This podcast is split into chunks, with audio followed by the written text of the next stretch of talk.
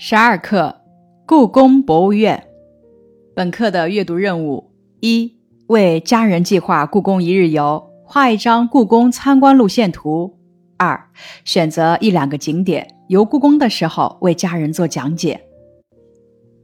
咱们本课的学习主要就是运用前面学到的方法，有针对性的展开有目的的阅读的活动。咱们在阅读的时候，首先浏览全部材料。根据任务筛选出合适的阅读材料，然后对材料进行阅读，细读与阅读目的相关的内容。关联性不强的，咱们可以跳过或者简略的快速阅读，并且根据阅读目的选择相应的阅读方法，比方说找中心句、抓关键词、提取关键信息等等。最后提取并整合信息，完成任务。下面是本课材料一的学习部分。在北京城的中心有一座城中之城，这就是紫禁城。这句话介绍故宫的位置。现在人们叫它故宫，也叫故宫博物院。这句话介绍的是故宫的名称。这是明清两代的皇宫，是我国现存的最大最完整的古代宫殿建筑群，有近六百年历史了。这句话介绍的是故宫的历史，最大最完整，点出了故宫最重要的特色和价值所在。第一自然段简明的介绍故宫的位置、名称和历史。紫禁城城墙十米多高，有四座城门，南边。午门北边神武门，东西两边分别是东华门、西华门。这里介绍的是故宫城墙的高度和城门设计，十米多高，可见城墙之高。宫城呈长方形，占地七十二万平方米，有大小宫殿七十多座，房屋九千多间。此处介绍的是故宫宫城的形状。占地面积和宫殿的数量，用具体数字说明故宫的面积大、宫殿多、房间多。城墙外是五十多米宽的护城河，五十多米宽，可见护城河之宽。城墙的四角各有一座玲珑奇巧的角楼，玲珑奇巧形容角楼小而奇巧、精致奇特。故宫建筑群规模宏大，建筑精美，布局统一，集中体现了我国古代建筑艺术的独特风格。这句话再次概括了故宫建筑群的特点和价值，在全文布局中起着承上启下的作用。本课的第一部分一二自然段，从整体上介绍故宫，包括名称、历史、形状、面积、风格等。本课的第一自然段在文中起的作用是两个作用。第一个作用呢是课文的总起，总写故宫；第二个作用呢是开篇点题，引出下文。从天安门往里走，沿着一条笔直的大道，穿过端门，就到了午门的前面。先写端门，穿过端门，点明了游览顺序。午门俗称五凤楼，是紫禁城的正门。走进午门，是一个宽阔的广场，弯弯的内金水河像一条玉带横贯东西，河上是五座精美的汉白玉石桥。再写午门，走进午门，点明了游览顺序。桥的北面是太和门，一对威武的铜狮守卫在门的两侧。然后写的是太和门，桥的北面是太和门，点明的是游览顺序。这一自然段写的是从天安门往里走，要经过端门、午门和太和门。进了太和门，就来到紫禁城的中心三大殿：太和殿、中和殿、保和殿。过了太和门，就来到紫禁城的中心，点明了游览的顺序。破折号表示的是解释说明。三座大殿矗立在七米多高的白石台基上，七米多高，可见台基之高。台基有三层，每层的边缘都有汉白玉栏杆围绕着，栏杆上面刻着龙凤流云，四角和望柱下面伸出一千多个圆雕螭首，螭首嘴里都有一个小圆洞，是台基的排水管道。汉白玉栏杆、龙凤流云等，显示了故宫的宏伟壮丽。螭首的设计既美观又实用，体现了我国古代工匠的劳动智慧。这一自然段介绍的是太和殿、中和殿、保和殿的基本情况。太和殿俗称金銮殿，高二十八米，面积两千三百八十多平方米，是故宫最大的殿堂。写太和殿是故宫最大的殿堂，二十八米，可见高度之高；两千三百八十多平方米，可见面积之大。在湛蓝的天空下，那金黄色的琉璃瓦重檐屋顶显得格外辉煌。殿檐斗拱、额方梁柱装饰着青蓝点金和贴金彩画。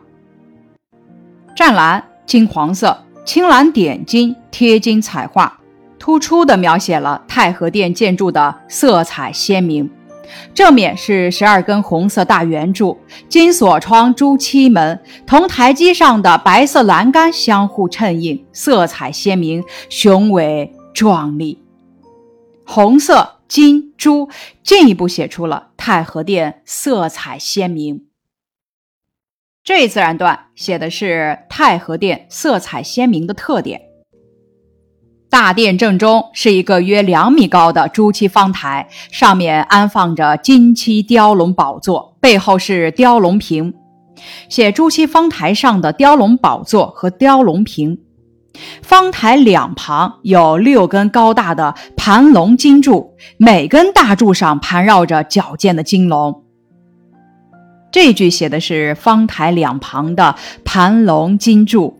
仰望殿顶，中央藻井有一条巨大的雕金盘龙，从龙口里垂下一颗银白色大圆珠，周围环绕着六颗小珠。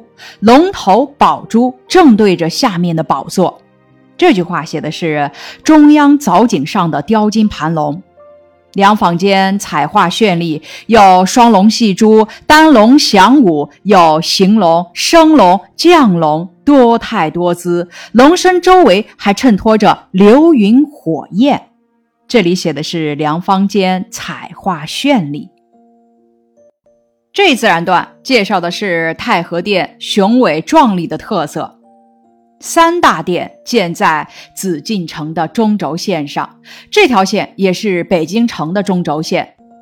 向南，从午门到天安门，延伸到正阳门、永定门；往北，从神武门到地安门，鼓楼、钟楼，全长约八公里。写三大殿建在紫禁城的中轴线上，全长约八公里。太和殿是举行重大典礼的地方，此处点明了太和殿的用途。皇帝即位、生日、婚礼和元旦等都在这里受朝贺。每逢大典，皇帝端坐在宝座上，殿外的白石台基上下文武百官分列左右，中间御道两边排列着仪仗。大殿廊下鸣钟击磬，乐声悠扬。端坐。跪满排列，可见太和殿举行仪式时的庄严肃穆。台阶上的香炉和铜龟，铜鹤里点起檀香或松柏枝，烟雾缭绕。鸣钟击磬，乐声悠扬，烟雾缭绕，更加烘托了太和殿举行仪式时的气氛。这自然段写回忆当年皇帝在这里举行大典的盛大场面。太和殿后面是中和殿，这句话点明了游览顺序。这是一座亭子形大殿，殿顶把四道垂脊攒在一起，正中安放着一个大圆鎏金宝顶，轮廓非常优美。先介绍中和殿的轮廓非常优美。举行大典时，皇帝先在这里休息，再介绍中和殿的用途。这一自然段介绍中和殿的基本情况。中和殿后面是保和殿，交代保和殿的位置。雍正以后，这里是举行最高一级考试殿试的地方。介绍保和殿的主要功能。雍正以后，点明保和殿具备这一功能，举行殿试的时间，显示出说明文语言的严谨性。这自然段介绍的是保和殿的基本情况。本课的第二部分三至十自然段介绍故宫的前朝，也就是三大殿。详写太和殿，略写中和殿、保和殿。从保和殿出来，下了十级是一片长方形小广场，广场西起隆宗门，东到景运门。这句话点明的是游览顺序，他把紫禁城分为前后两大部分。广场以南主要建筑是三大殿和东西两侧的文华殿、武英殿，叫前朝。这里介绍的是广场以南前朝的建筑。广场北面乾清门以内叫内廷，是皇帝和后妃们起居生活的地方。主要建筑有乾清宫、交泰殿、坤宁宫和东六宫、西六宫。介绍广场北面内廷中乾清宫、交泰殿、坤宁宫和东六宫、西六宫的建筑及其用途。这一自然段写一片长方形小广场，把紫禁城分为前后两大部分。乾清宫是皇帝处理日常政务、批阅各种奏章的地方，后来还在这里接见外国使节。这里介绍的是乾清宫的用途。乾清宫后面是交泰殿，交泰殿后面是坤宁宫，坤宁宫是皇后宫，也是皇帝结婚的地方。这里介绍交泰殿和坤宁宫的位置以及坤宁宫的基本情况。乾清宫、交泰殿、坤宁宫合称后三宫，布局和前三殿基本一样，但庄严肃穆的气氛减少了，彩画图案也有明显的变化。前三殿的图案以龙为主，后三宫凤凰逐渐增加，出现了双凤朝阳、龙凤呈祥的彩画，还有飞凤。五凤、凤凰、牡丹等图案。这里介绍前三殿和后三宫在装饰上的区别。后三宫往北是御花园，这句话点明的是游览顺序。御花园面积不是很大，有大小建筑二十多座，但毫无拥挤和重复的感觉。先总写御花园的面积和建筑特点。这里的建筑布局、环境气氛和前几部分迥然不同。再接着写御花园的迥然不同的特点：亭台楼阁、池观水榭掩映在青松碎柏之中，假山怪石、花坛盆景、藤萝翠竹点缀其间。然后具体写御花园有哪些迥然不同的景物。来到这里，仿佛进入苏州园林。最后写游览御花园的感受，这一自然段写御花园的建筑布局和环境气氛迥然不同的特点。本课的第三部分十一至十五自然段介绍了故宫的内廷，主要介绍后三宫和御花园。从御花园出顺贞门，就到了紫禁城的北门神武门，对面就是景山。这句话点明的是游览顺序。据说景山是明代修建紫禁城的时候，用护城河中挖出的泥土堆起来的，现在成了风景优美的景山公园。介绍景山公园的来历：站在景山的高处望故宫，重重殿宇、层层楼阁、道道宫墙错综相连而又井然有序。写站在景山俯视故宫建筑所见到的景象和总的感受，重重层层道道错综相连而又井然有序。这样宏伟的建筑群，这样和谐统一的布局，不能不令人惊叹。两个这样和一个不能不，由衷地表达了作者对故宫的热爱和赞美之情，歌颂了具有高度智慧和创造才能的中国古代。劳动人民。本课的第四部分十六自然段，主要写站在景山上看到的故宫的景象。材料一选自黄传娣的《故宫博物院》，有改动。下面是材料二的学习部分。现在见到的太和门是清末光绪十五年（一八八九年）重建的，说明我们现在见到的太和门是重修后的太和门。光绪十四年十二月十五日深夜，太和门西的真度门失火，向东延烧太和门、昭德门以及整个太和殿南五，说明火势蔓延之广。由于当时消防器材不全及灭火水源不足，大火烧了两天才被扑灭。两天才进一步说明了消防器材不全及灭火水源不充足。起火原因是真度门值夜班的护军傅山、双魁把救阳油灯挂在真度门东山墙后檐柱上睡了觉，时间一久，油灯烧着柱子，四更火起，借着大风烧个不停。事后，这二人都被处了绞刑。这是材料二的第一部分，写太和门因失火被毁。这是一场不大不小的火灾，但时机不好。一个多月后，即转年正月二十六日，正是光绪帝大婚的吉日。火灾发生一个多月后，就是光绪帝大婚的日子。大婚、纳采、迎娶都必经太和门。这里说明太和门位置的重要性。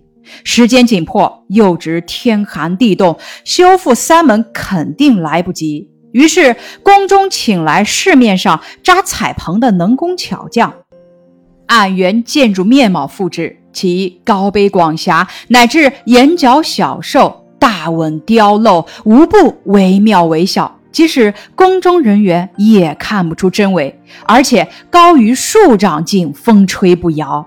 这样总算应付过了大婚。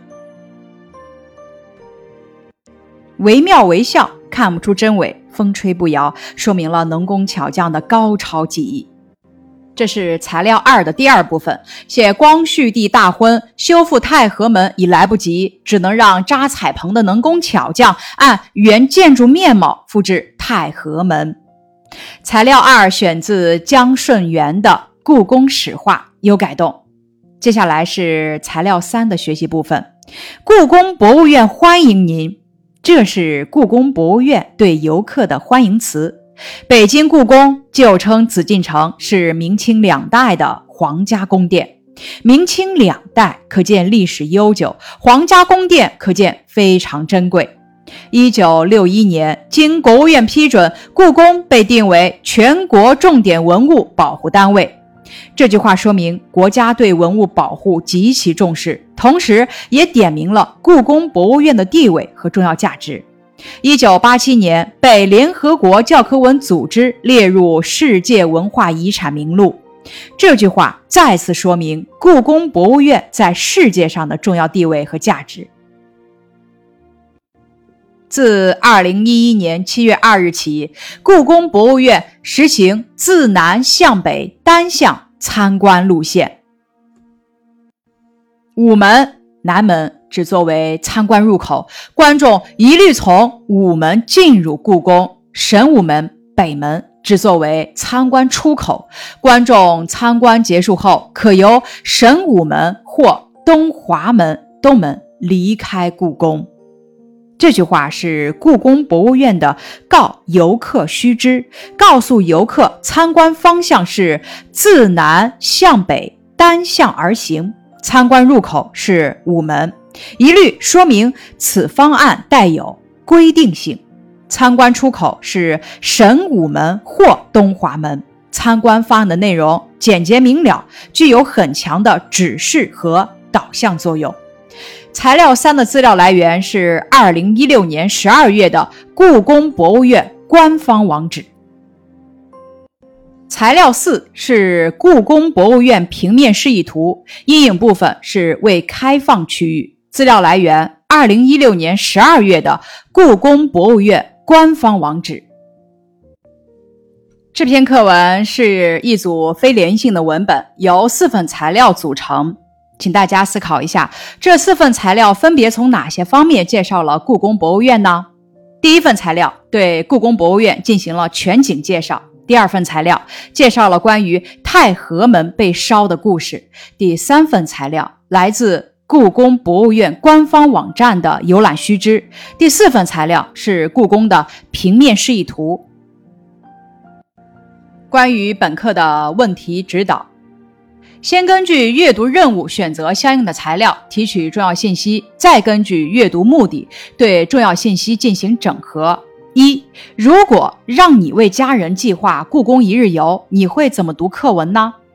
咱们要想完成这个阅读任务，可以按照以下的顺序进行：一、筛选阅读材料，要选择阅读材料一、材料三和材料四，且重点关注材料一，细读材料一的第二、第三部分内容，浏览一下第一和第四部分内容。第二点，选择阅读方法。抓住关键词，表示游览顺序的词语、方位词和表示具体位置的词语，就是设计路线的关键词。提取关键信息，阅读材料三和材料四，把握住主要信息。参观规定、景点位置。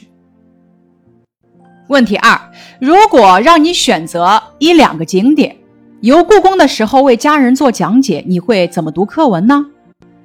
咱们要完成这个阅读任务，应该主要阅读材料一和材料二，要确定讲解的景点。想一想，要把这个景点介绍的清楚、有趣，应该怎样阅读材料，怎样讲解？要找出大家可能感兴趣的内容，并且将提取的相关信息进行整合，这样才便于讲解时运用。咱们在介绍的时候，也要按照一定的顺序进行，如位置、样貌、作用。故事传说，这样能够使自己的讲解层次清晰，内容有趣。咱们也可以继续查找资料，对课文提供的材料进行补充。下面是太和殿的介绍。过了太和门，就到了太和殿。太和殿又叫金銮殿，在三大殿中是最大的。三大殿是太和殿、中和殿和保和殿。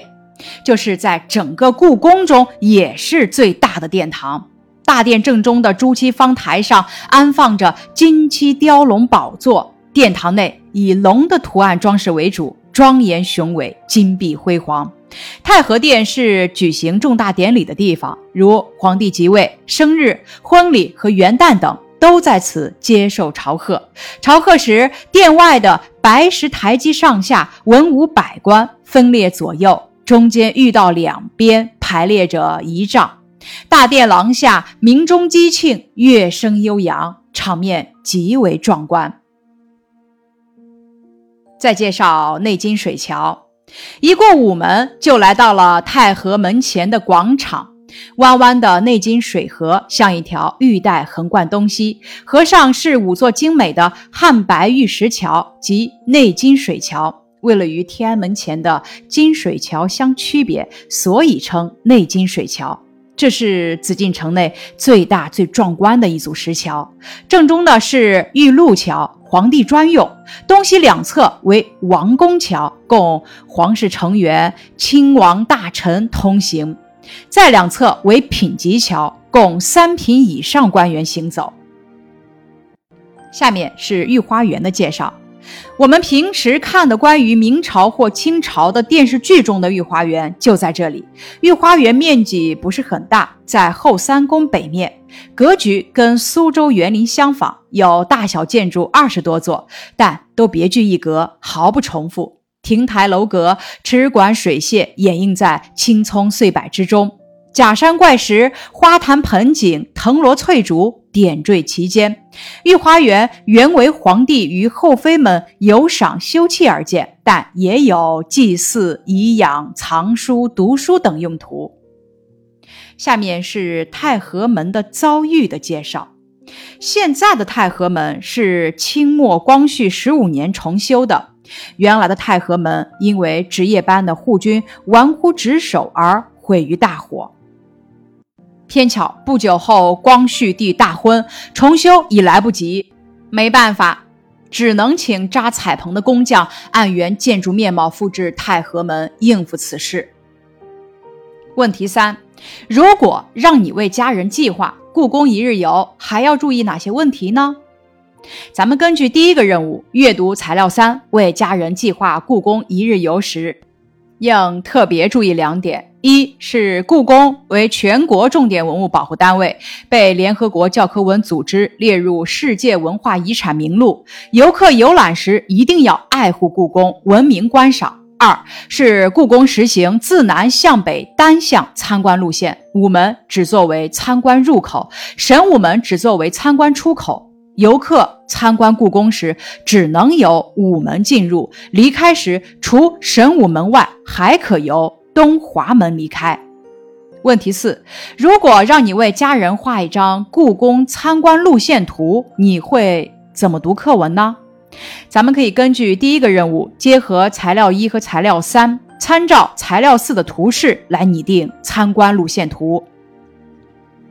正常参观路线：午门。内金水桥、太和门、太和殿、中和殿、保和殿、乾清门、乾清宫、交泰殿、坤宁宫、坤宁门、御花园、清安殿、顺贞门、神武门。其他参观路线。如果时间不允许，只能参观故宫的前半部分，或进入故宫后突然有急事需马上出来，或参观完整个故宫后打算再回到天安门附近，这三种情况都可按原路返回，但只能由东华门离开故宫。接下来是这篇课文的问题总结：故宫的特点，建筑群规模宏大壮丽。建筑精美，布局统一。故宫的价值集中体现了我国古代建筑艺术的独特风格。咱们看这个句子：弯弯的内金水河像一条玉带横贯东西，是一个比喻句，把内金水河比作一条玉带。请大家照样子仿写一个句子：枫树的叶子像可爱的手掌。问题：课文是按怎样的顺序来介绍故宫的？从哪些词语中可以看出来？课文是按照游览的顺序及空间方位顺序来介绍故宫的，由南向北来介绍故宫。课文是从色彩艳丽和雄伟壮丽两个方面来介绍太和殿的。课文是按照从下。到上的观察顺序来介绍太和殿内的建筑布局的。太和殿的设计装饰大多选用龙的图案。问题：古代的帝王都以真龙天子自居，所以皇宫建筑多以龙的雕饰图案装点。请大家写出一些含有“龙”字的成语，比如叶公好龙、画龙点睛、生龙活虎。龙潭虎穴、龙腾虎跃、鱼跃龙门、车水马龙、老态龙钟、藏龙卧虎、虎啸龙吟、鱼龙混杂等等。问题：作者为什么要借助想象再现当年皇帝举行盛典的景象？答案一：运用大胆的想象，丰富了文章的内容，生动形象地说明了太和殿的重要作用。二，通过渲染举行大典仪式时的庄严肃穆的气氛，烘托了太和殿的建筑壮丽的特点。问题，请大家说出太和殿、中和殿、保和殿各有什么用途？太和殿的用途，皇帝举行大典；中和殿的用途，皇帝休息；保和殿的用途，皇帝举行殿试。重点问题：从详略对比来看，课文在写前三殿和后三宫时，哪些内容是详写，哪些内容是略写？这样写有什么好处呢？答案示例：一、前三殿是前朝，是皇帝处理国事的主要场所，是故宫的主要建筑，代表着故宫典型的建筑风格，这些内容是详写。后三宫是内廷，是皇帝和后妃们起居生活的地方，布局和前三殿基本一样，所以这些内容是略写。即使是在详写的部分中，课文同样注意了内容的主鱼次。太和殿是故宫最大的殿堂，所以详写，而其他两殿则略写。二，这样安排材料显得详略得当，主次分明，更好的突出了文章的中心。问题：后三宫彩画图案主要以凤凰为主，请大家写出一些含有“凤”字的成语。答案示例：凤毛麟角，龙凤呈祥。丹凤朝阳，攀龙附凤，凤子龙孙，龙飞凤舞，龙颜凤语。问题：御花园的建筑布局、环境气氛和前几部分迥然不同，主要体现在哪些地方？答案示例：亭台楼阁、池馆水榭掩映在青松翠柏之中，假山怪石、花坛盆景。藤萝翠竹点缀其间，来到这里，仿佛进入苏州园林。问题：与站在景山的高处望故宫，重重殿宇、层层楼阁、道道宫墙错综相连而井然有序。这句话前后照应的是课文中的哪一句话呢？答案：第二自然段。故宫建筑群规模宏大。壮丽建筑精美布局统一，集中体现了我国古代建筑艺术的独特风格。问题：读了材料二，谈一谈你的感受和体会。从材料二中，我可以感受到太和门位置的重要性及修复的难度，赞美了我国古代能工巧匠的高超技艺和非凡的创造力。问题，请大家仔细阅读材料三，说一说你从中获取了哪些信息？你知道我国被联合国教科文组织列入世界文化遗产名录的名胜古迹还有哪些吗？答案是例一，了解到的信息：故宫是明清两代皇家的宫殿，一九六一年被国务院定为全国重点文物保护单位。一九八七年被联合国教科文组织列入世界文化遗产名录。从二零一一年七月二日起，故宫实行自南向北单向参观方案，课文就是按照自南向北的游览顺序来写的。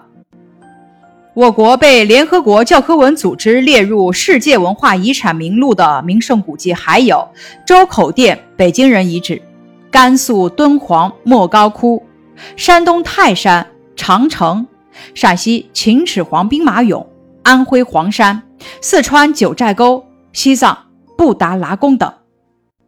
北京故宫博物院是明清两代皇帝的宫殿，虽然经过了漫长的岁月，仍然金碧辉煌。它的历史价值、文化价值、美学价值不可估量，可以说是中国乃至世界物质文化中的无价之宝。它是我们中华民族的骄傲，我们要好好爱护它。以上是十二课故宫博物院的课文学习部分，感谢你的收听。